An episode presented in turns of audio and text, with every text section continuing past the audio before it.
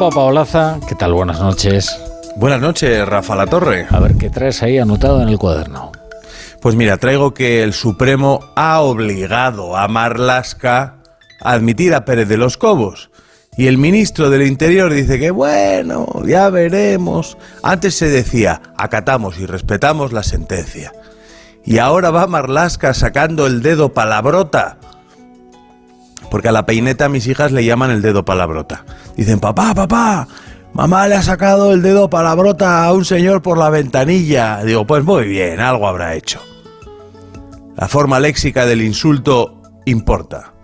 Carajote, por ejemplo, viene de carajo, que no es lo que usted se piensa, sino que es el mástil al que mandaban a los marineros por castigo y bajaban mareados, tambaleándose por la cubierta, efectivamente. Carajotes.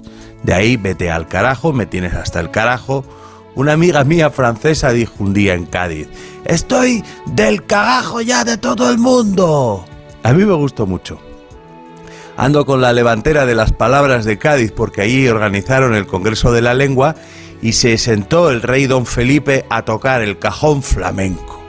El primer rey cajonero, gritó de pronto el presentador porque en Cádiz el rey es paisano y el mendigo un monarca, todo esto sin revoluciones ni guillotinas, solo gracias al amor y al aje. Recuerdo que un día en Cádiz, salada claridad, la reina Sofía inauguraba un centro flamenco y le seguía uno con un radiocasete atado en el cuello, con música del coro de Julio Pardo. Ese día a Chano Lobato le dio un coma diabético, de la diabetes suya, y se lo llevaron los escoltas de la reina en el coche, porque si no, palma allí mismo el pobre Chano.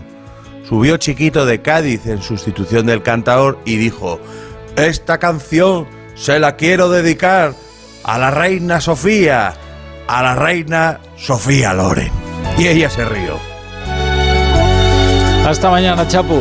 Siempre amanece. Bueno, y ahora quédense ustedes con Aitor Gómez y el Radio Estadio Noche, que es la mejor forma de inaugurar el día, incluso el día en el que ha perdido España y cómo ha perdido. Hasta mañana.